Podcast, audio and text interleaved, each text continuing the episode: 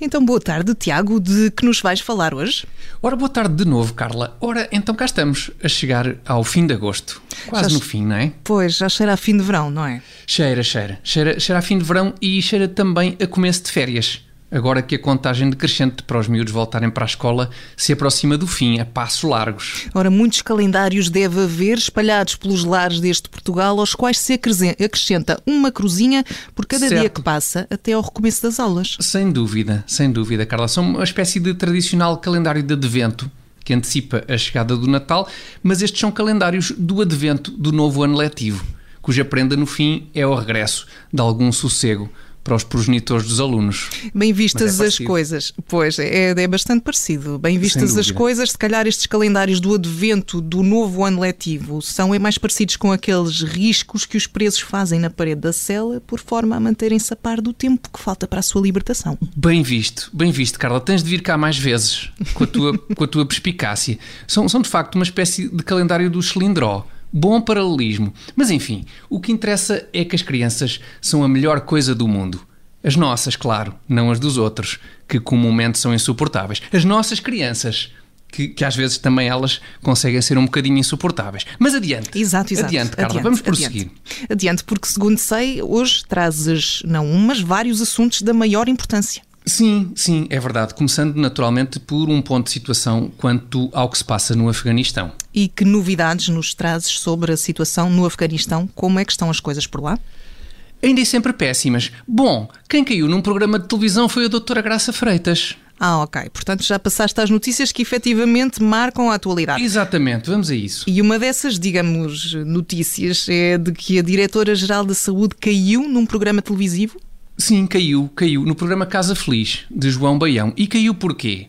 Porque o cenário do programa tem uma pequena escada com uns degraus aparentemente largos que dão uma falsa sensação de segurança. Ah, pois é. Esse tipo de degrau é mesmo traiçoeiro. É muito traiçoeiro, sem dúvida. Além de que a doutora Graça Freitas levava calçadas uma daquelas sandálias com, com o chamado salto cunha, não é? Que são aqueles saltos com uma base grande, que também dão uma falsa sensação de segurança. E depois havia João Baião, não é? Havia João Baião. Também dá uma falsa sensação de segurança? Não, pelo contrário. João Baião confere uma verdadeira sensação de segurança. Tanto assim é que estou convencido que, mesmo que a senhora tivesse tido a infelicidade de, de fazer uma fratura exposta, nem ia reparar nisso enquanto estivesse na companhia de João Baião. Só ao caminho de casa é que a doutora Graça constataria: Espera lá, se bem me recordo das aulas de anatomia, o perónio é suposto ser um osso inteiriço que está dentro do organismo de uma pessoa, ali mesmo ao lado da tíbia, mas o meu está aqui a espreitar. Tu queres ver que eu tenho uma fratura exposta? Felizmente nada disto aconteceu, foi apenas uma queda. E por falar em Isto era quedas... eu a, a- a conjeturar possíveis problemas que não, que não aconteceram. Mas desculpa, Carla, diz. Sim, há a dizer porque, por falar em quedas e porque hoje estamos a fazer uma espécie de 60 minutos de minudências jornalísticas, o que Certo. também caiu já há uns tempos durante uma entrevista foram os dentes da frente de Tom Cruise. Pois foi, pois foi. Bem lembrado, Carla, que também há espaço aqui neste nosso zoom às insignificâncias da atualidade para tratar desse assunto. Os dentes de Tom Cruise, que caíram de facto durante um jantar, como foi agora revelado pelo jornalista que partilhou esse repasto com o famoso ator.